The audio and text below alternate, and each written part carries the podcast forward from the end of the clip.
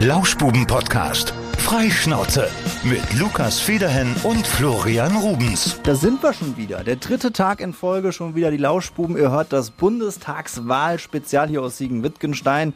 Und äh, ja, wir haben den dritten Gast, die dritte Gästin. Laura Kraft ist da von den Grünen. Hallo. Hallo. Hallo Laura, schön, dass du da bist. Du gehörst zu den Grünen. Warum? Das wirst du uns gleich mit Sicherheit noch erzählen. Vorher noch ein Hinweis an euch. Wenn ihr dieses Interview nicht ganz hören könnt, das aber gerne tun möchtet, dann könnt ihr diese Folge selbstverständlich nachhören. Überall da, wo es Podcasts gibt, einfach mal nach Lauschbuben suchen oder einfach auf unserer Homepage schauen. Da ist das ganz präsent vorzufinden auf der Startseite radiosiegen.de. Und dann würde ich sagen, lernen wir jetzt die Laura mal ein bisschen näher kennen. Wir haben uns schon aufs Du geeinigt. Das machen wir mit jedem Gast. Wir bieten es zumindest an. Du hast gesagt, Duzen ist in Ordnung. Vom Alter sind wir nicht so weit auseinander. 30 Jahre bist du jung. Ich bin sogar älter. So. glaube ich. Zwei Gäste sind jünger als ich. Also, Laura gehört dazu. Ja. Und wir haben schon festgestellt, es könnte sein, Laura, dass wir, Flo und ich, schon gemeinsam mit dir in verschiedensten Seminaren gesessen haben. Du hast nämlich Literaturwissenschaften studiert an der Uni Siegen, Ja. hast deinen Masterabschluss gemacht. Wir oder ich habe zumindest mal Medienwissenschaften gemacht. Du hast halt mal angefangen, Ja, oder? LKM halt auch. Ja. Also ein paar Literaturwissenschaftenkurse hatte ich auch schon. Also was- so die Einführung unter anderem. Das eine oder andere auch, aber ähm, ich könnte jetzt noch nicht mal Seminare benennen. Ja, wo ich auch war. nicht. Aber Laura, erzähl mal, warum Literaturwissenschaften? Wie kamst du dazu damals? Fangen wir mal mit deinem Lebenslauf an.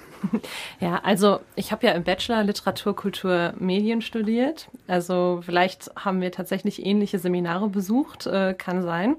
Ja, und ähm, mich hat das einfach damals fasziniert. Ähm, ich war auch in der Schule, ähm, ich hatte Deutsch-Leistungskurs, also ähm, ich habe mich sehr gerne mit Literatur befasst und ich wollte immer wissen, äh, um Goethe zu zitieren, was die Welt im Innersten zusammenhält. Der Ui. musste jetzt sein.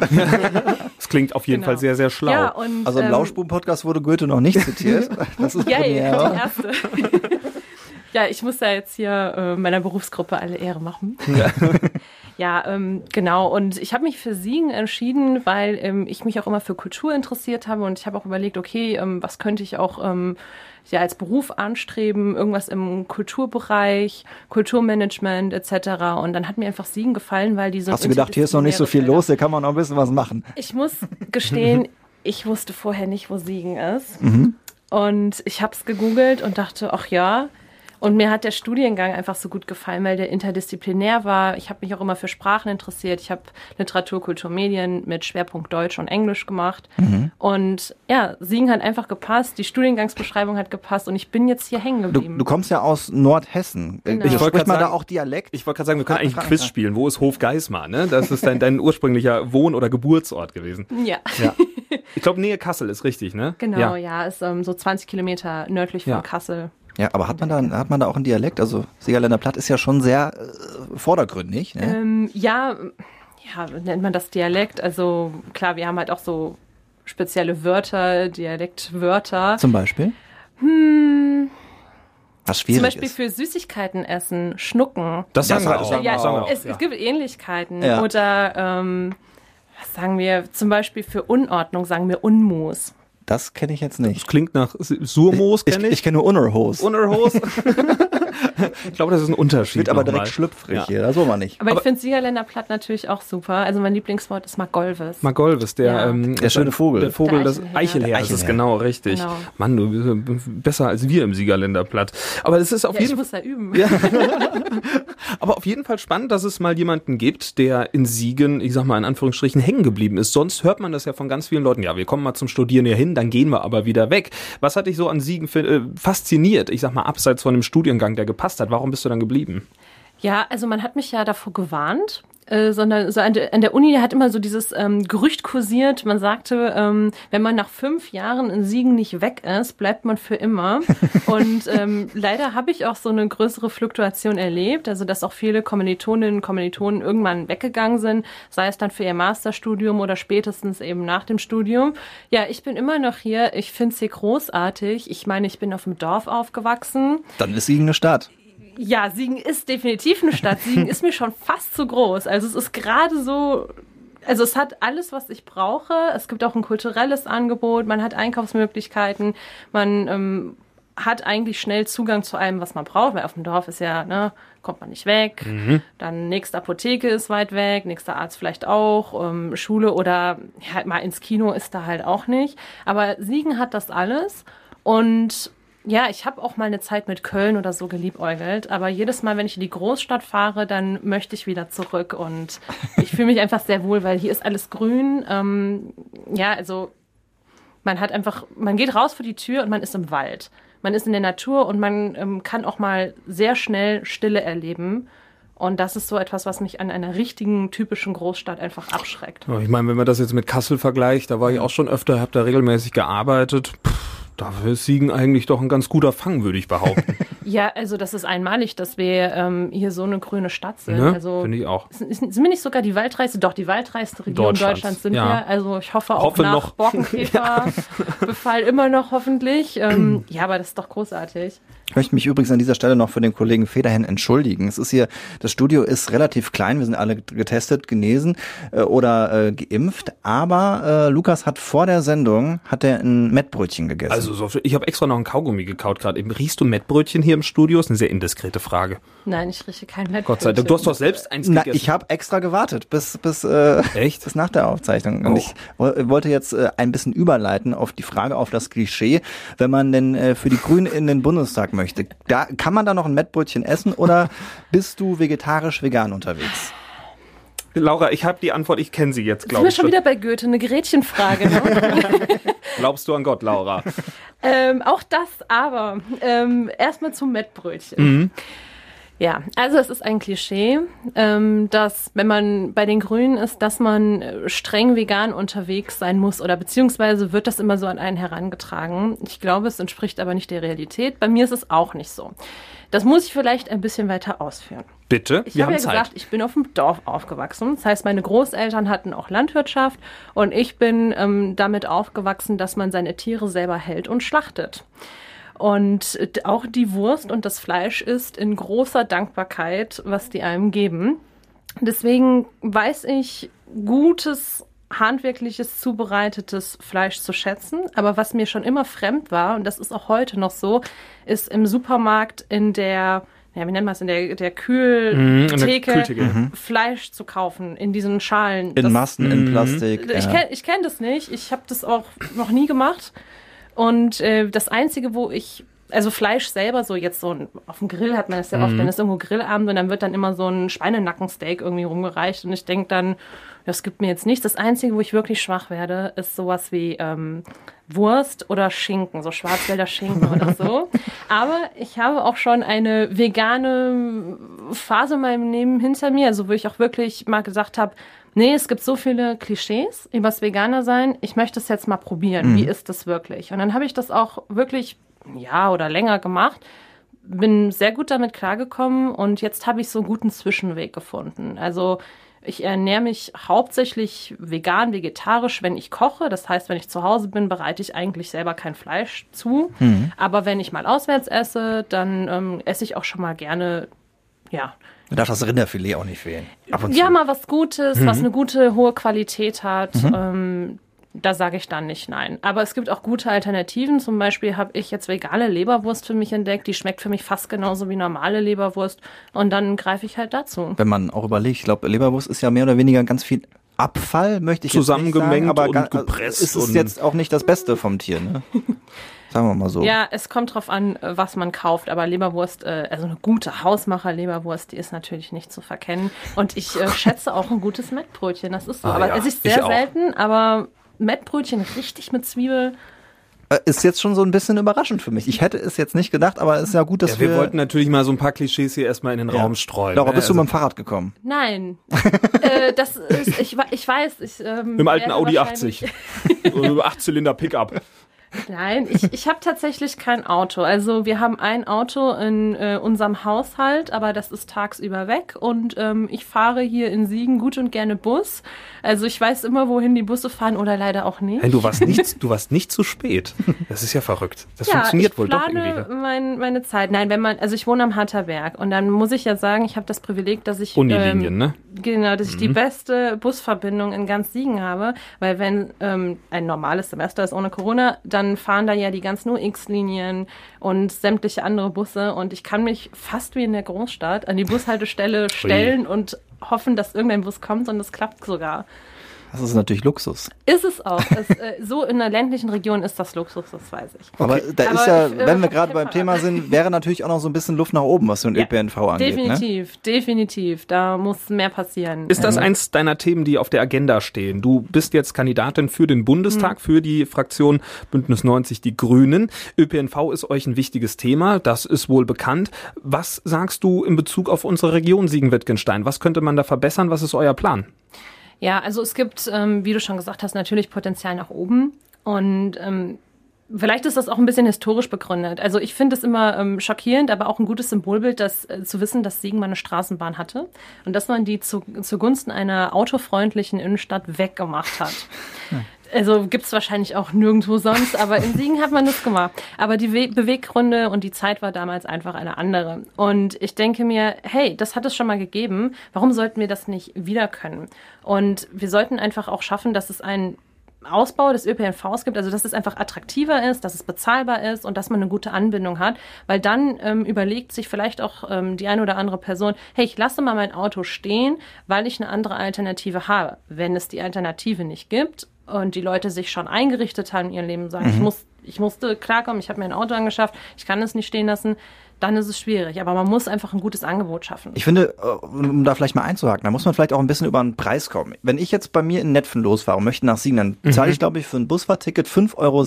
Da kommst du mit Sprit und Verschleiß wahrscheinlich Ich, günstiger ich hin. war letzte Woche in Mailand und habe äh, ein Tagesticket U-Bahn, ich glaube, 6 Euro bezahlt, konnte Mhm. den ganzen Tag da mit der U-Bahn fahren. Das ist einfach, äh, im Verhältnis ist es einfach viel zu teuer, Das oder? ist viel zu teuer. Also nicht nur in Siegen, das ist ja äh, generell in Deutschland ein Problem. Also es gibt ja schon Pilotstädte, ähm, wo es auch kostenlosen äh, Nahverkehr mal gibt, so zum Ausprobieren.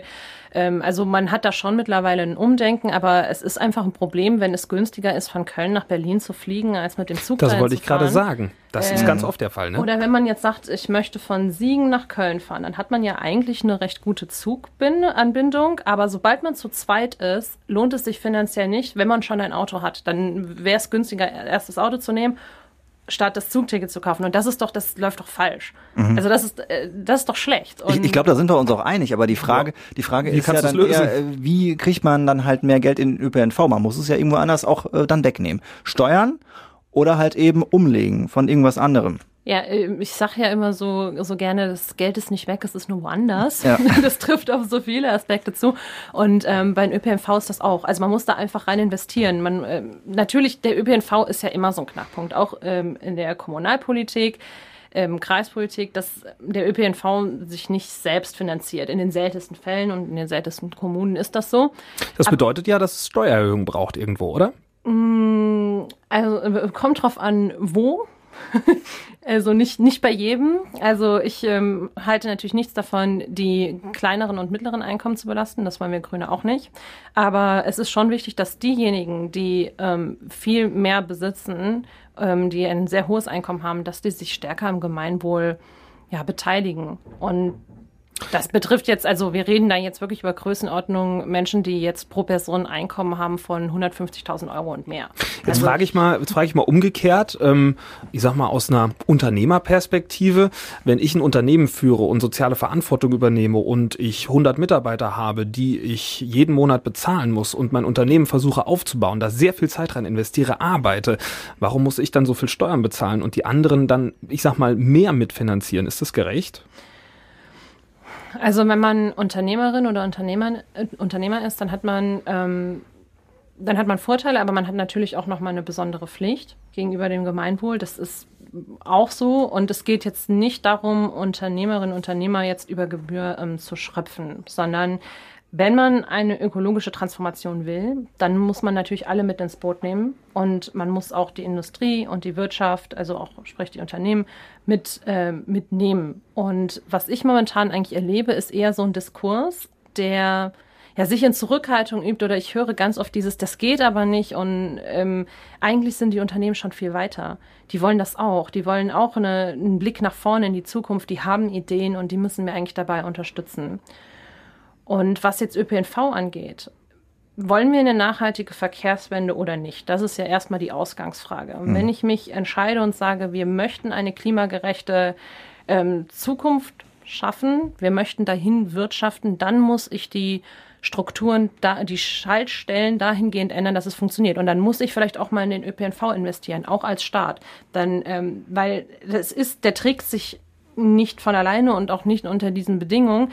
Aber wenn ich Anreize schaffen will, dann muss ich das machen. Und Autofahren ist ja auch nicht kostenlos. Weil nur wenn ich ein, nur weil ich ein Auto besitze und damit fahre, heißt das ja nicht, ähm, dass dadurch keine Kosten entstehen, die aber nicht direkt bezahlt werden. Zum Beispiel ähm, ein Umweltschaden, Straßen müssen auch saniert werden, Straßen sind auch unglaublich teuer. Also wenn man, wenn man ein neues Straßenbauprojekt hat, was da der Kilometer einfach, der Kilometer Autobahn kostet, das ist der Hammer. Und wir sehen. Aber kommt ja auch schon einiges rein über Kfz-Steuer und, und Sprit.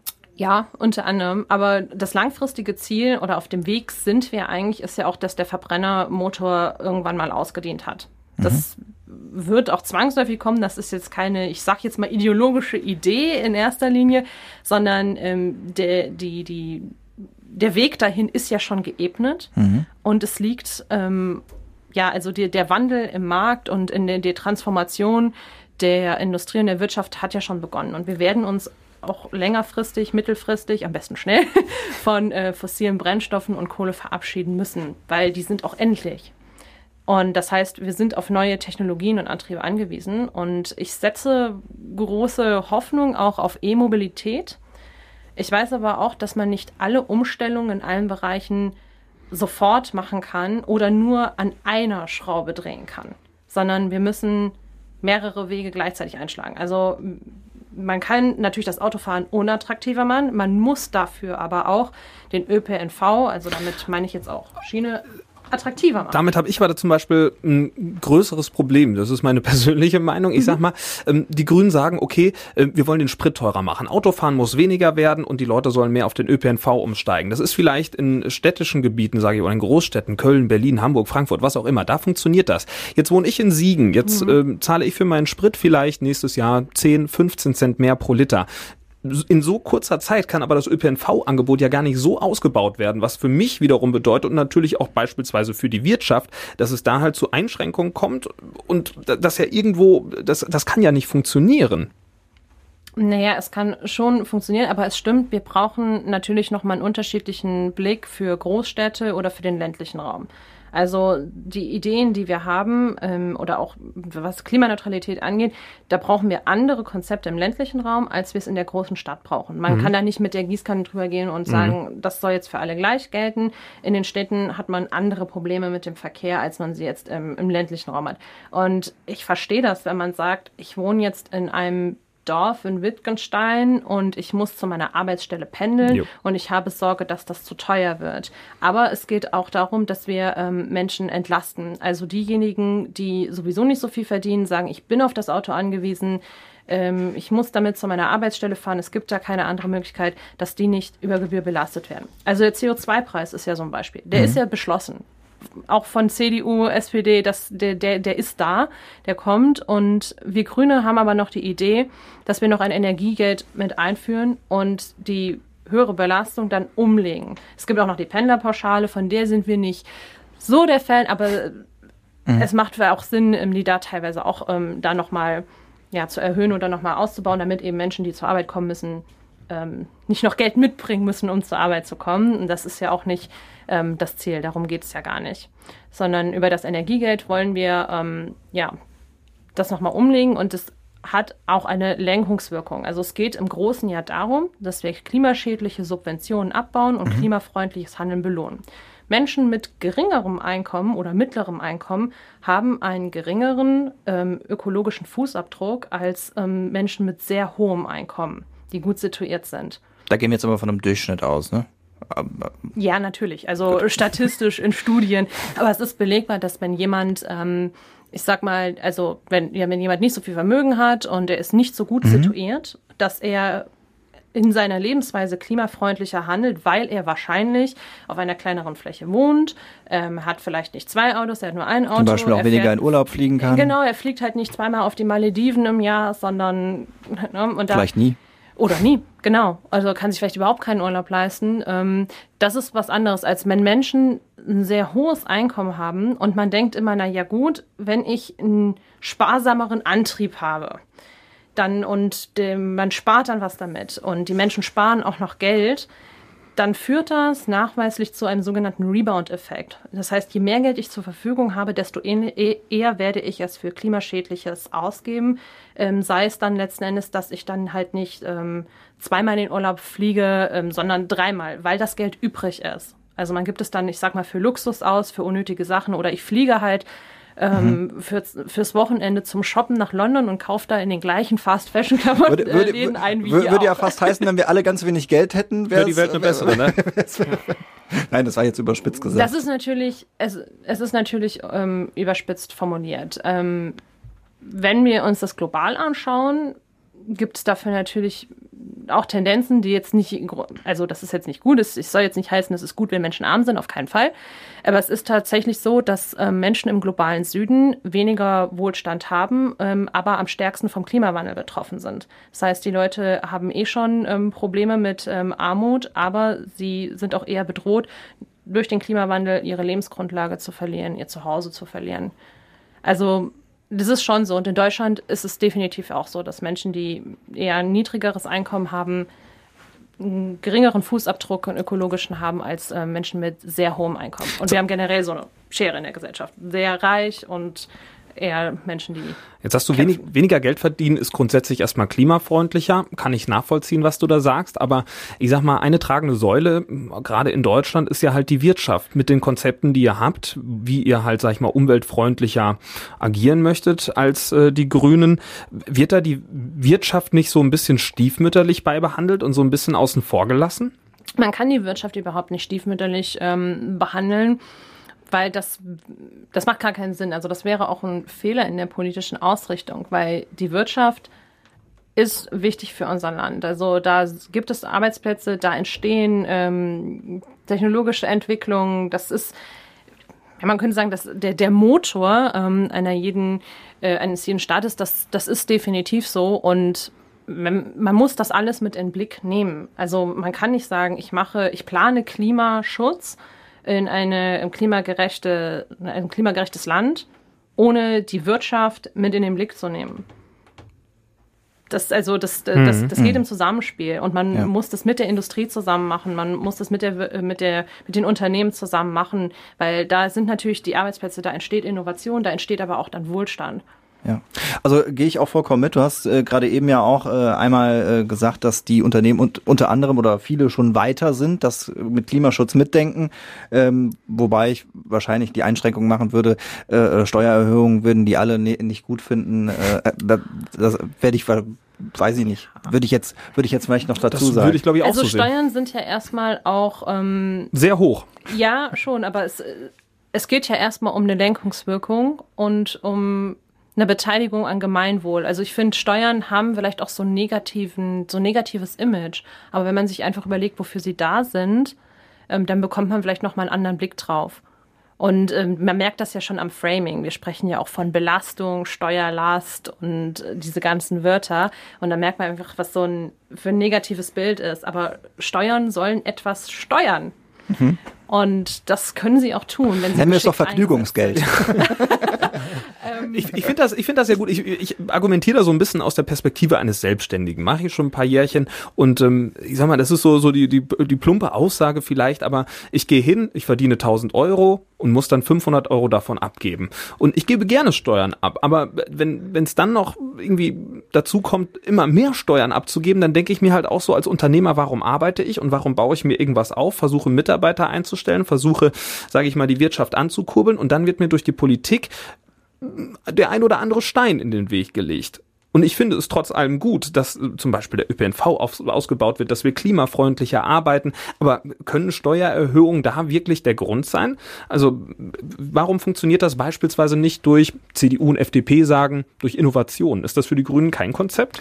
Doch, Innovation ist natürlich ein Konzept. Und Naja, CDU und FDP benutzen diesen Begriff Innovation immer in einem anderen Kontext. Ich, ähm, ich habe den Eindruck, dass ähm, CDU und FDP diesen Begriff Innovation so als Schlagwort in dem Kontext benutzen, dass sie gerne das als Ausrede benutzen. Und sie warten gerne ab und hoffen auf den Markt, der dann eine neue Innovation auf den Markt bringt, das klimafreundlicher ist. Ähm, so nach dem Motto, die anderen sollen mal machen, oder wie? Effizienter, genau. Okay. Aber es ist ja auch, also jetzt letztens kam ja der Weltklimabericht wieder raus. Mhm. Und dieser IPCC-Bericht seit 1990 hat auch einfach nochmal deutlich gemacht, wo wir gerade stehen. Und seit 1990 haben wir sehr viele neue Innovationen gehabt. Wir haben technologischen Fortschritt, wenn man nur ein Auto von damals mit heute vergleicht das ist was komplett anderes. Aber merkwürdigerweise hat es die Weltgemeinschaft nicht geschafft, trotz immer wieder neuer Innovationen und technischer Entwicklungen klimaneutraler oder ähm, klimaschonender zu leben. Ganz im Gegenteil. Mhm. Der CO2-Ausstoß,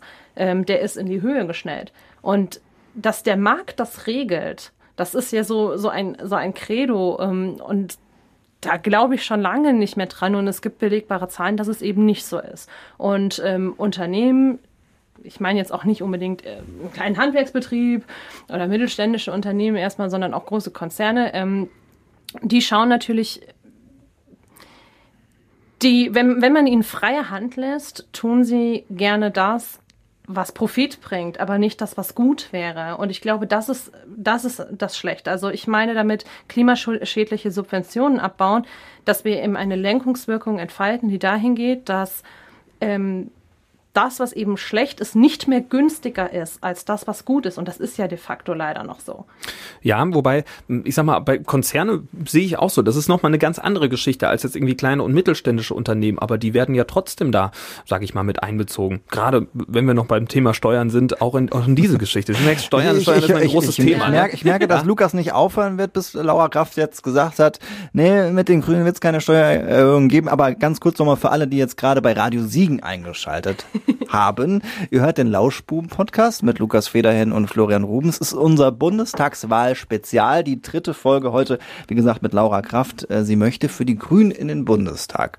Steuern, großes Thema jetzt. Also falls, es, ja. falls ihr jetzt ein bisschen was verpasst habt, könnt ihr gerne nochmal auf radiosiegen.de gehen und äh, mal reinklicken in die erste halbe Stunde oder überall, wo es Podcasts gibt. Sehr zu empfehlen. Es war bislang eine sehr lebhafte Diskussion hier. ja, also Innovation und Transformation fördert man natürlich auch erstmal durch eine ähm, Investition. Und was halt auch von der CDU und auch FDP immer gerne angesprochen wird, die möchten ja am liebsten immer Steuern senken und hoffen, dass dadurch dann ähm, Unternehmen auf die Idee kommen, klimafreundlich zu investieren. Mhm. Ähm, das sehe ich aber nicht so. Und ähm, dass wir investieren müssen, dass wir viel investieren müssen, wenn wir bis 2000 2040, am besten früher, klimaneutral sein wollen, das ist äh, unbestreitbar. Und da geht es einfach darum, dass wir da alle mitnehmen. Und da würden wir ein hohes Investitionsvolumen brauchen. Aber ich möchte nicht allein auf die Unternehmen und die Industrie ähm, warten. Und man sieht auch, dass leider ähm, ja, Unternehmen und Konzerne mit ähm, klimaschädlichem, ähm, wie nennt man denn das? Produkten, sage ich jetzt mal, äh, auch leider auch eine starke Lobby haben. Also die Autoindustrie. Ja, obwohl die Autoindustrie ja mittlerweile auch ähm, an einem Umdenken dabei ist. Also mhm. es gibt ja jetzt auch schon neue Technologien, neue Antriebe. Man setzt auch da auf E-Mobilität, neue Konzepte. Ich will auch nicht sagen, dass E-Mobilität jetzt äh, alle Probleme löst, aber mhm. es ist so ein Ansatz. Es wird vielleicht auch weiß man ja nicht. Vielleicht ist das eine Übergangstechnologie und mhm. irgendwann gibt es ähm, nochmal ganz andere Ideen man sollte sich nicht so versteifen auf eine bestimmte Technik. Aber wo wir jetzt gerade ja, ja, sowieso bei Umwelt- und Klimaschutz waren, ich würde sagen, das Thema Steuern haben wir jetzt mal so ein bisschen, haben wir jetzt mal so ein bisschen abgehakt, Lukas. Aber zufrieden bist du nicht. Es, es könnte, Ach, das, ich, ich mache das hier ganz neutral ja, als ah, Journalist. Ja, okay. Kann ja, kann ja nachher gerne noch weitergehen. Aber ich wollte jetzt gerne, wenn wir eine grüne Politikerin da haben, auch noch mal ein bisschen mehr in das Thema Klima einsteigen.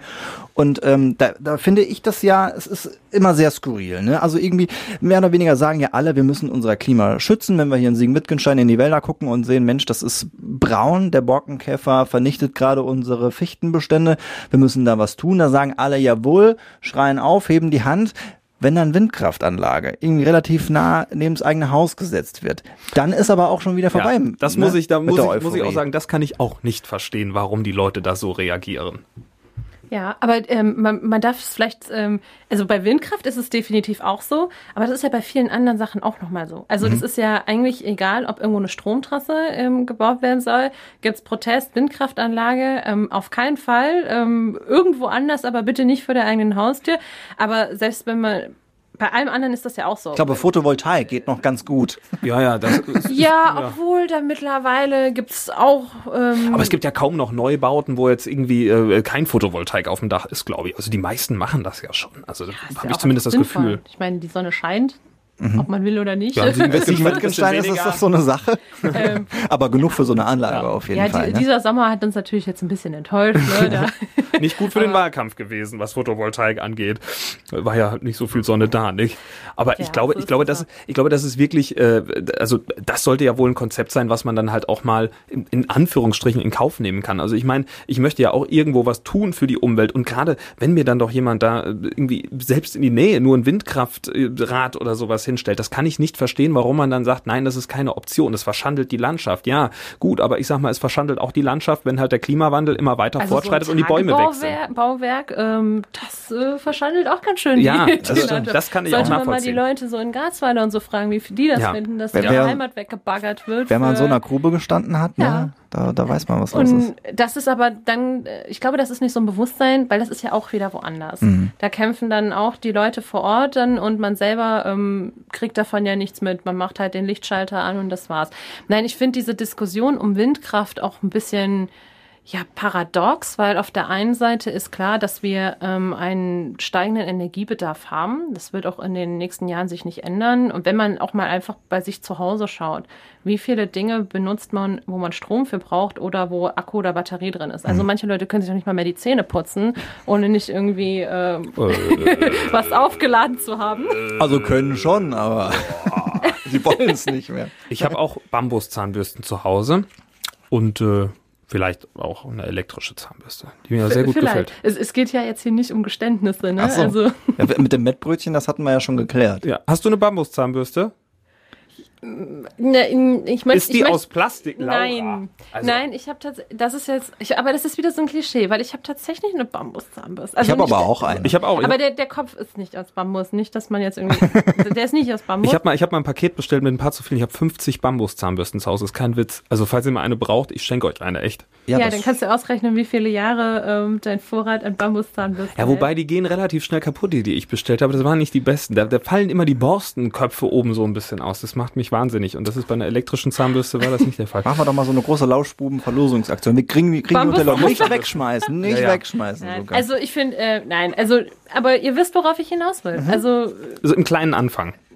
Nein, es geht mir jetzt nicht darum, dass alle, äh, so wie du, jetzt ein Paket mit 50 Bambuszahnbürsten die nächsten Tagen kaufen. Das ist, aber man soll einfach mal nachdenken, wofür man eigentlich alles Energie braucht. Und deswegen, es ist absehbar, dass ähm, der Energieverbrauch in den nächsten Jahren, Jahrzehnten steigen wird. Entgegen der Altnahme von Peter Allmeier war es, glaube ich. Ähm, das ist definitiv so. Aber die Menschen wollen das nicht, dass die Energie vor der Haustür erzeugt wird. Das soll immer irgendwo anders passieren, wo ich so denke, okay, aber wo ist denn dieses woanders? Es, äh, es geht nicht. Und ganz im Ernst, ich gucke doch auf so eine Windkraftanlage nicht mit irgendwie, das, das macht mich doch nicht, das bedrängt mich da nicht, das bedrückt mich da nicht. Die Also, Lärmbelästigung. Ich habe jemand in meinem äh, be- bekannten Familienumfeld irgendwo da angesiedelt. Diese Person ähm, möchte nicht unter einer Stromleitung wohnen, weil sie sagt, die Energie würde sie spüren. ja, es gibt die absurdesten Mythen, um was Windkraftanlagen ähm, verursachen können. Also es ist ganz verrückt. Also damit gesagt, dass die sind sehr laut. Ähm, das stimmt auch nicht unbedingt. Also man muss natürlich auch, man muss sich auch ehrlich machen. Man hört die schon. Also es ist nicht so, dass das nicht da wäre. So, man, man hört das, man nimmt es schon wahr.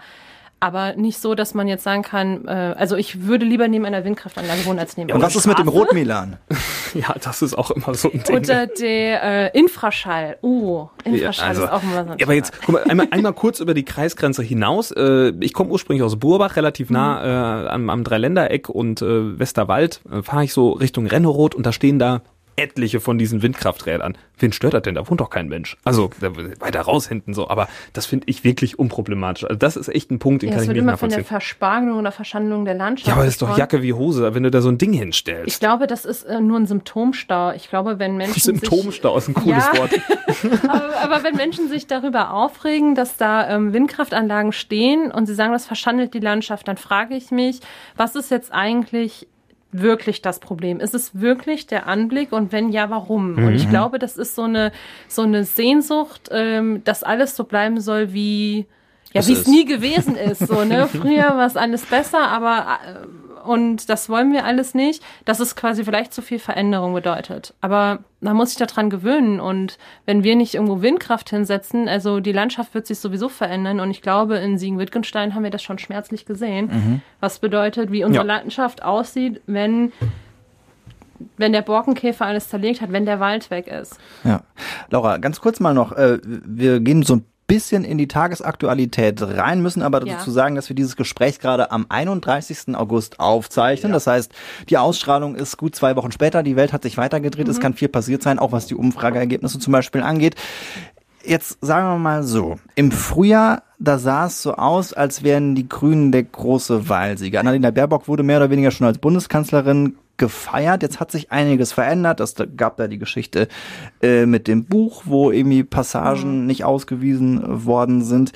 Ähm, wie sehr, keine Ahnung, hat dich diese Situation beschäftigt? Was hältst du davon? Ähm, glaubst du den Umfragen? Äh, Was rechnest du dir aus für deine Partei, für dich? Also es sind jetzt eigentlich zwei Fragen. Also ähm, du hast jetzt gerade gefragt, ob mich das beschäftigt hat, was ähm, passiert ist ähm, seit der Ernennung ähm, von ihr als Spitzenkandidatin bis nach heute Ganz genau. und diesen vermeintlichen Skandalen oder was auch immer da kommen ist und was ich mir ausrechne. Okay. Hm. Also hängt ja auch so ein bisschen miteinander zusammen. Ne? ja, es, es, es, hängt, es hängt miteinander zusammen. Aber vielleicht muss man noch erstmal ähm, sagen, Umfragewerte ähm, sind keine Wahlergebnisse. Und die können Den auch Spruch haben wir, trügerisch haben wir sein. schon mal gehört von dem einen oder anderen Politiker. Ja, aber es ist auch wahr. Es ist einfach wahr, weil an dem Wahltag selber kann noch ganz viel passieren. Und wenn man berechnen könnte, was Wählerinnen und Wähler letzten Endes ähm, zu der Entscheidung trifft, äh, zu bewegt, Entschuldigung, dann wird, glaube ich, nochmal deutlich, dass es nicht an den Umfragewerten allein hängt, sondern dass da viele unterschiedliche Mechanismen einspielen. Und vielleicht ist es letzten Endes auch ein Bauchgefühl. Und ja, wir sind ähm, hochgejubelt worden. Also Annalena ist hochgejubelt worden. Das hat uns Grüne, glaube ich, auch selbst überrascht, dass ähm, nach dieser Ernennung die Presse mit einmal so fast heilsversprechend war. Und da werden natürlich auch Dinge herbeigeredet, die mit der Realität erstmal nichts zu tun haben, weil letzten Endes sind wir ähm, alle Menschen, wir stehen hinter einer Partei, hinter einem Parteiprogramm und haben Ideen für, der, für die Zukunft ähm, in der Politik. Und ähm, da muss man, glaube ich, immer ein bisschen vorsichtig sein, was die Presse aus so einem Ereignis rausmacht. Ähm, die Umfragewerte sind zwar runtergegangen, da gab es immer wieder so Aspekte wie das mit dem Buch, hast du gerade angesprochen. Was mich aber auch wieder überrascht hat, also dass es solche Dinge sind, die dann wieder für ein riesiges Medienecho sorgen und ähm, was dann so, was dann Umfrageergebnisse auch ja, einbrechen lässt. Und ich bin ehrlich gesagt verwundert, dass es solche Dinge sind, also sowas wie das Buch oder dann mit dem Lebenslauf auf der Website, ähm, statt so massive Dinge, ähm, ja, ich sag nur Cum-Ex mit Scholz, aber dann denke ich immer, okay, vielleicht ist das Thema so kompliziert, dass es nicht, äh, dass es nicht bei der, reicht, um bei es der in der CDU Presse können wir über die Maut reden, haben wir auch mit äh, Volkmar Klein gemacht. Also bei der CDU können wir über die Maut reden, wir können über Julia Klöckner reden, äh, wir können, Jetzt haben wir was wir angesprochen. können über Armin Laschet äh, sprechen und ähm, über ja, Abstandsregelungen hier in NRW und äh, alles, alles Mögliche. Also es gibt viele inhaltliche Aspekte, mit denen man sich eigentlich beschäftigen könnte, aber das ist dann in den Medien nicht passiert. Glaubst du, dass das mit Annalena Baerbock so eine Art Schulz-Effekt werden könnte, wie das damals war bei der SPD? So von 0 auf 100 und dann von 100 wieder auf 0? Also Weil der Schulzzug, der rollte ja auch erstmal ganz gewaltig. Aber ordentlich. Hat dann aber auch wa- schnell gebremst. Hat Schulz selbst diesen Zug gefahren oder war das vielleicht auch so ein Medienzug, der da durch die Landschaft gerollt ist? Ich sage mal so, Annalena, ähm, ich bin froh, dass wir sie als Spitzenkandidatin haben. Sie hat, einen, äh, sie, sie hat einen unglaublichen Sachverstand, sie ist auch super fleißig, sie arbeitet sich richtig in die Themen rein, ähm, will das alles genau wissen, ist super gründlich. Und sie hat einfach eine tolle Persönlichkeit und ich glaube, wir haben die richtige Entscheidung getroffen. Und letzten Endes wählen die Menschen ja gar nicht nur eine Person. Das wird vielleicht in den Medien manchmal auch ein bisschen ausgeblendet, weil wir da so auf diese Personen fixiert sind. Auch bei diesem Triell, was jetzt im Fernsehen lief. Mhm. Letzten Endes wählen wir aber Parteien und wir wählen Inhalte und wir wählen Parteiprogramme. Und dann müssen die Wählerinnen und Wähler für sich entscheiden, wo finde ich mich da wieder? Finde ich mich in dem Parteiprogramm der Grünen wieder? Ähm, teile ich die Ideen von der Zukunft und will das mitgehen? Mhm. Und dann entscheidet man sich am besten, am 26. September für die Grünen. Aber, aber de, de facto wählt man natürlich die Partei, das ist ja voll, vollkommen richtig, aber es ist ja schon so, dass es auch um, um die Personen geht, dass man es immer auf eine Person projiziert, was ja. eine pa Partei also ist. Also ich wähle tatsächlich eher, gerade wenn ich jetzt lokal wähle, also äh, Kandidat für den Bundestag, wähle ich nach Person und nicht nach Partei. Schon mehrfach passiert, dass ich diese Partei, die ich gewählt habe, nicht unbedingt gewählt hätte, aber mhm. wegen der Person dahinter ich gesagt habe, jo, das passt schon. Hm, vielleicht ist das auf ähm, einer lokalen Ebene nochmal was anderes, weil man ja die Region im Bundestag oder dann im Landtag, mhm. wo auch immer, ähm, jetzt in diesem Fall im Bundestag, ähm, im Bundestag vertritt. Und ähm, man ist natürlich dann auch ähm, die Ansprechpartnerin oder der Ansprechpartner vor Ort für die Bürger und Bürger, die einen gewählt haben. Also die Menschen wählen einen und man repräsentiert sie und ihre Region und die Anliegen im Bundestag. Aber man tut, man ist, steht natürlich trotzdem für die Inhalte auch der Partei. Mhm. Also das, glaube ich, darf man nicht trennen. Aber klar, ähm, auf der lokalen Ebene spielt Vertrauen und das Kennen einer Person, die Ansprechbarkeit einer Person eine große Rolle. Aber das ähm, kann ich auch verstehen, weil wenn jemand im Bundestag sitzt, das Mandat hat für die Region, in der ich lebe, und ich kenne die Person nicht. Also ich weiß vielleicht noch nicht mal, wer das ist oder mhm. hat kein Bild vor Augen. Mhm. Ich glaube, dann läuft auch in der Politik was falsch, weil man geht auch nicht nach Berlin, um dann in Berlin zu sein, sondern man ist für die Menschen vor Ort da. Man muss den Kontakt noch halten, man ist für die Anliegen der Menschen vor Ort eben in Berlin und nicht als Selbstzweck. Wir würden dir gerne eine Frage stellen, die wir mhm. allen Kandidaten bislang gestellt okay. haben. Das passt gerade nämlich auch sehr gut. die Bundeskanzlerfrage. Die meintest du hoffentlich genau, auch, Florian, genau. ne? Ja, ja. Weil wir gerade über Berlin sprachen. Genau. Hypothese, es läuft alle ziemlich prächtig für dich. Frau ja. Baerbock, die zieht zurück. Zieht zurück, ist in Skandale verwickelt. Und die, und die Grünen im Bundestag sagen, Laura, die Laura mach macht's. Die Laura muss es machen und es funktioniert, du wirst Bundeskanzlerin. Aha. Was würdest du machen in deiner ersten Amtswoche? Wir hatten erst, hatten genau, wir, das wir hatten gesagt, Woche was gesagt, würdet ihr als erstes machen, dass es ausgeufert? Also deine erste Woche, was würdest du verändern? Was stände auf deiner Agenda als Bundeskanzlerin für die Grünen? Auch, die Frage müsstest... hatten die auch bei dem Triell. Habt ihr da, habt ihr da abgekupfert? Ja. Nein, das wusste ich nicht. Ich also so am ersten Tag war da die Frage und nicht in der ersten Woche. Ja, jetzt muss ich ja eigentlich strategisch antworten, ähm, weil die Frage ist ja, was man innerhalb einer Woche umsetzen kann. Wir können jetzt auch einfach fürs Volk eine Antwort geben und sagen Freibier für alle oder sowas. Das wäre, glaube ich, die Partei. Den Kandidaten haben wir auch noch die Tage ja. da. Äh, ich, ich, bin jetzt gerade irritiert vom Freibier für alle. Ähm, nein. Springt dich auch direkt an, oder? Kannst du uns ich, sagen. Also, Wenn es das gäbe, würde ich mich jetzt nicht beschweren. Aber nein, ähm, das würde ich, das würde ich nicht machen. Ich glaube auch nicht, dass das auch so einfach umsetzbar ist. Aber egal. Also was man zum Beispiel was man sehr schnell umsetzen könnte mhm. und was sehr ähm, wirkungsvoll wäre, wäre ein Tempolimit. Oh, oh da ja, bist du bei Lukas weil, ganz falsch. Ja, das tut mir leid, Lukas. Aber also jetzt auch mal rein strategisch. Das ist etwas, was man schnell und äh, Kurz ohne großen Aufwand 130 Autobahn oder 30 Innenstadt oder beides? Äh, 130 Autobahn. Okay. Warum? Weil es einen großen ökologischen Effekt erzielt und auch dass die Verkehrssicherheit erhöht und weil man es schnell umsetzen kann und es einen großen Effekt hat. Und ich bin immer dafür, dass man Dinge, die einen großen Effekt haben und die quasi nichts kosten und schnell umsetzbar sind, dass man die auch direkt macht. Mhm. Lukas sagt jetzt am und, besten ähm, nichts zu. Also Lukas, du hast natürlich jetzt vielleicht so ein bisschen Angst, ähm, aber ganz im Ernst, auch unsere europäischen Nachbarn, die fahren alle mit Tempolimit. Ich weiß. Auch, auch da, auch da mag er es gut. nicht. Äh, das, das, das Ding ist, äh, ich glaube, wir nehmen jetzt einfach mal äh, Lauras Aussage nehmen wir und ja. verweisen auf Lauschbuben Folge Weiß ich nicht. Müsst ihr alle durchhören, weil wir haben nämlich mal eine komplette Folge über Tempolimit gestritten. Ich bin dafür, Lukas ist dagegen. Und wenn ihr euch unsere Meinung äh, auch noch anhören wollt, dann müsst ihr da noch ein bisschen suchen. Findet ihr auf jeden Fall mit Blick so ein wenig auf die Uhr, würde ich sagen. Lukas, lass uns mal den äh, Teil mit der Kulinarik noch Den machen. müssen wir noch machen. Uh, es geht wieder ums Essen. Ja, das Ja. Äh, so fängt es an und so wird es enden. Der Kreis schließt sich sozusagen. Das ist Essen auch. Wir, wir sind jetzt, wir sind sehr kulinarisch unterwegs. Wir reden nicht nur über Tempolimit, sondern sehr häufig auch über Essen. Also wir tauschen uns meistens aus. Wo kann man gut essen? Wo kann man vielleicht auch nicht so gut essen? Da gibt es auch diverse Lokale.